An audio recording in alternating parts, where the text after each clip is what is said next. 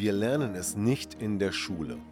Wir lernen nichts über Beziehungen, über Konfliktlösungen und auch Kommunikation kommt recht kurz. Dabei ist es so wichtig und wir sehen, wie viele Beziehungen scheitern und wie viele Menschen Probleme in Beziehungen haben. Und deshalb habe ich mir eine Lösung überlegt. Und zwar mein Seminar Empower Your Love. Wenn du mehr darüber wissen möchtest, dann schau unten in der Podcast-Beschreibung oder folge mir auf meinen Social-Media-Kanälen. Ja, nein, immer, doch, nie machst du. Mann, immer dieser Streit. Und wie könnte es anders gehen? Darum geht es heute in diesem Podcast. Rede doch mit mir, heißt er. Viel Spaß beim Zuhören. Herzlich willkommen zum Podcast Trennung in Freundschaft. Mein Name ist Thomas Harnight. Schön, dass du meinen Podcast hörst. In diesem Podcast geht es um friedliche Trennungen, um Versöhnungen, Konfliktlösungen und andere Beziehungsthemen. Viel Spaß dabei!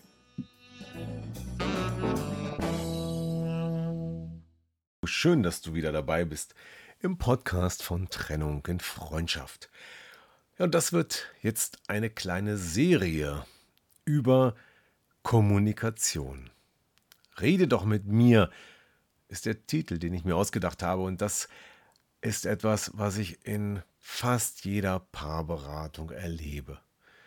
Menschen reden miteinander und aneinander vorbei. Ja, und die Art und Weise, wie das in die Hose geht, die ist vielfältig. Da kommt alles Mögliche vor. Äh, da gibt es jemanden, der nicht mehr redet, da ist jemand verletzt, der andere ist wütend. Und ähm, irgendwie ist das Ergebnis aber trotzdem immer das gleiche.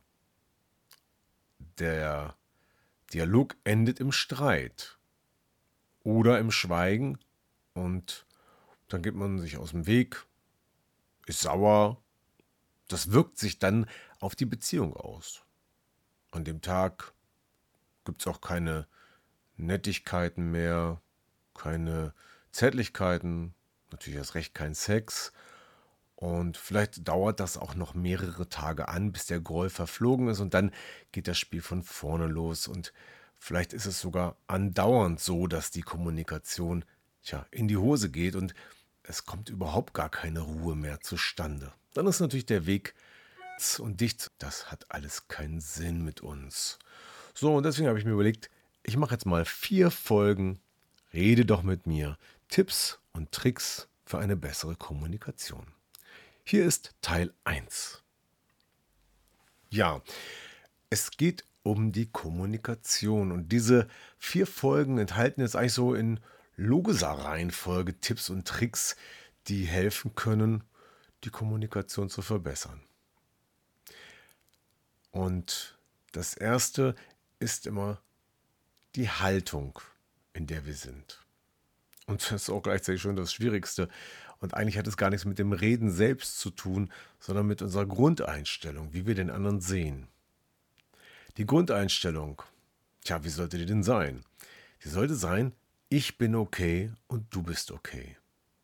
Wir begegnen uns auf Augenhöhe und keiner ist besser oder schlechter aber wenn das nicht der Fall ist, was passiert denn? Was bedeutet das denn?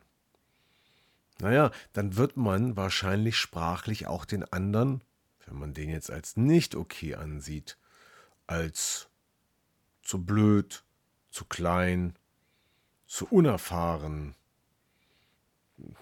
oder wie auch immer man das attributiert, wenn man den anderen schlechter ansieht als sich selbst, dann kann es auch schon nicht mehr funktionieren, miteinander auf Augenhöhe zu reden.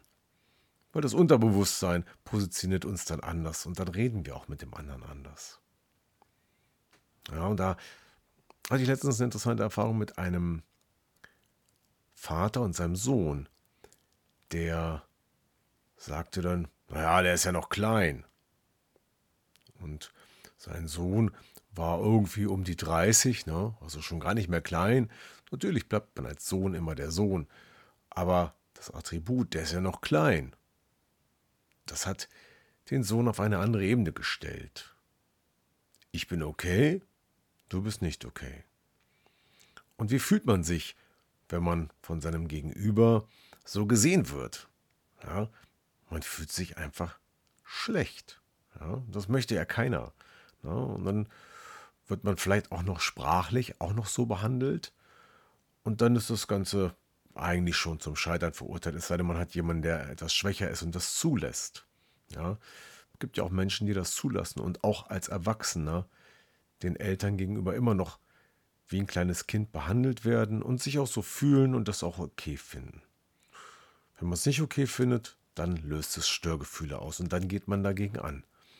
Dann will man das nicht. Man will nicht so behandelt werden, oder? Wer will so behandelt werden von seinen Eltern wie ein kleines Kind, wenn man schon erwachsen ist? Und dann darf man das auch sagen. Hey, ich bin schon erwachsen.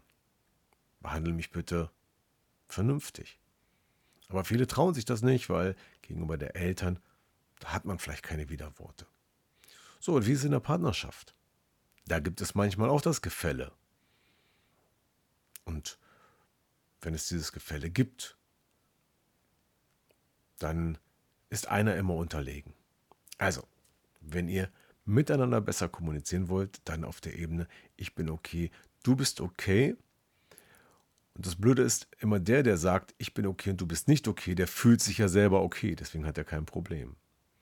Deswegen ist es für den schwieriger, in die Haltung zu kommen, ich bin okay und du bist auch okay und das erstmal wahrzunehmen, dass genau diese Haltung der Auslöser ist für die Gegenwehr des anderen in der Kommunikation oder für die Ablehnung des anderen in der Kommunikation und äh, der eigenen Persönlichkeit manchmal sogar. Da ist es manchmal schwierig, das zu erkennen man braucht manchmal Hilfe von außen, um seinen blinden Fleck zu erkennen, dass man nämlich gerade in einer Haltung ist, die da heißt, ich bin okay und du bist nicht okay. Also, was kann man tun? Holt euch mal gegenseitig, gebt euch gegenseitig Hilfe. Gebt euch gegenseitig Feedback und sagt euch in der Partnerschaft oder auch unter Freunden oder so, falls jemand die Haltung einnimmt, ich bin okay und du bist nicht okay oder ich fühle mich von dir so behandelt, als wenn ich nicht okay sei. Denn manchmal ist das auch gar nicht Absicht und manchmal hilft das klärende Gespräch auch da, die Verbindung, die Beziehung zu verbessern.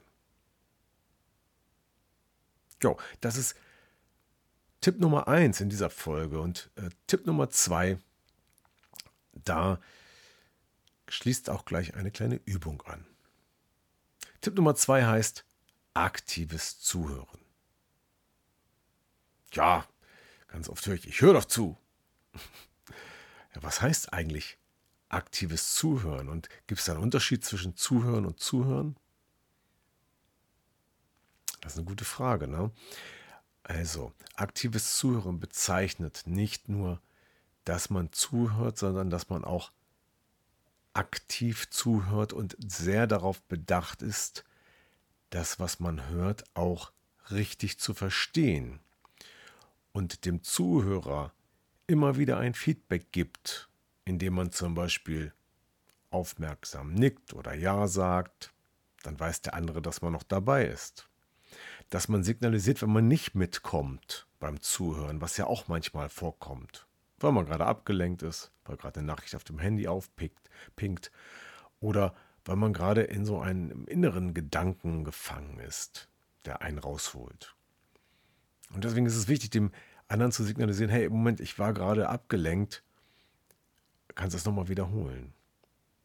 Und dann bedeutet es aktives Zuhören auch, das Gesagte zu verstehen und über Feedback darüber zu sprechen. Ah, ich habe also verstanden, dass du das und das meinst. Ist das richtig? Und wenn man das übt und da ein bisschen Zeit drauf verschwendet, ganz bewusst aktiv zuzuhören, dann kann das eine ganze Menge bringen. Und jetzt die kleine Aufgabe dazu. Setzt euch doch mal zusammen und der eine Partner erzählt mal zum Beispiel, wie er den Tag erlebt hat oder irgendetwas. Und der andere hat nur eine einzige Aufgabe. Zuhören. Ohne zu unterbrechen. Aktiv zuhören, indem er ein kurzes Feedback gibt im Sinne von, er ist noch dabei.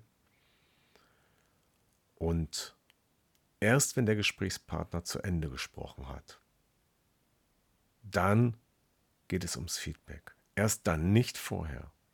Und achtet mal drauf, wie es sich anfühlt, wenn man nur zuhört und nicht unterbrechen darf.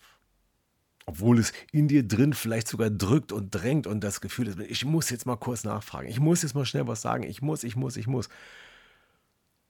Mach mal die Übung.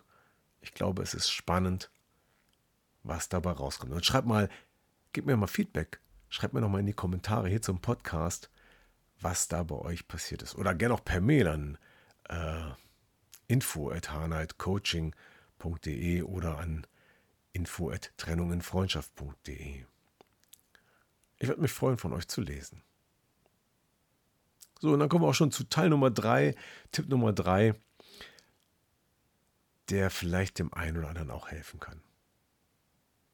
Wenn sich zwei streiten, Vorsicht der Dritte, ne? Nein, darum geht es nicht. Wenn sich zwei streiten, dann eskaliert das Ganze oft. Ja, der Streit, der ist ein Schlagabtausch, ja, wie beim Tennis werden die Bälle hin und her geschossen und werden die sich gegenseitig die Phrasen um die Ohren geschlagen, werden Vorwürfe gemacht, du, du, du, ich, ich, ich, immer, nie, doch, nein, ja. Und ähm, meistens bringt es nichts. Meistens gewinnt dabei keiner, sondern beide verlieren, weil sie nicht mehr zu einem Konsens oder einem Kompromiss kommen und das Problem gar nicht lösen können. Deshalb ist es wichtig, das Muster zu unterbrechen. Stopp, wir streiten. Das ist eine Musterunterbrechung. Und wenn ihr gemeinsam eine Musterunterbrechung vereinbart, wie zum Beispiel den Satz Stopp, wir streiten. Und beide haben im Vorfeld darüber gesprochen. Pass auf, wir machen das so, lass es uns so tun. Wenn wir beide streiten, wenn einer merkt, dass es gerade eskaliert und der andere redet sich in Rage und der zweite hat noch ein bisschen sich unter Kontrolle, dann sagt der Stopp, wir streiten.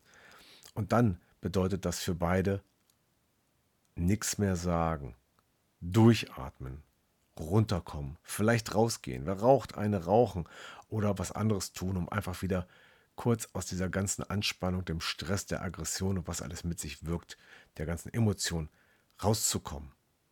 Und dann, dann kann man wieder da anfangen, wo es eigentlich losgegangen ist, bei der Frage, um was ging es eigentlich.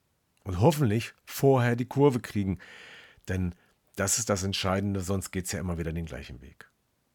So, und wenn ihr da nicht rauskommt, dann liegt das Problem tiefer, nämlich im Unterbewusstsein, dass da innere Trigger sind, innere Programme, die automatisch ablaufen und die kann man meistens schlecht anhalten. Und dann, dann kann ich euch vielleicht helfen mit einem psychologischen Coaching. Weil diese inneren Programme lassen sich durch verschiedene Methoden auch verändern. Zum Beispiel durch Hypnose oder durch andere Methoden, wie zum Beispiel eine Methode, die ich gerne einsetze, die heißt Audit Change und die unterbricht sozusagen das innere Programm, weil der Zwang, der dahinter steckt, nicht mehr vorhanden ist am Ende.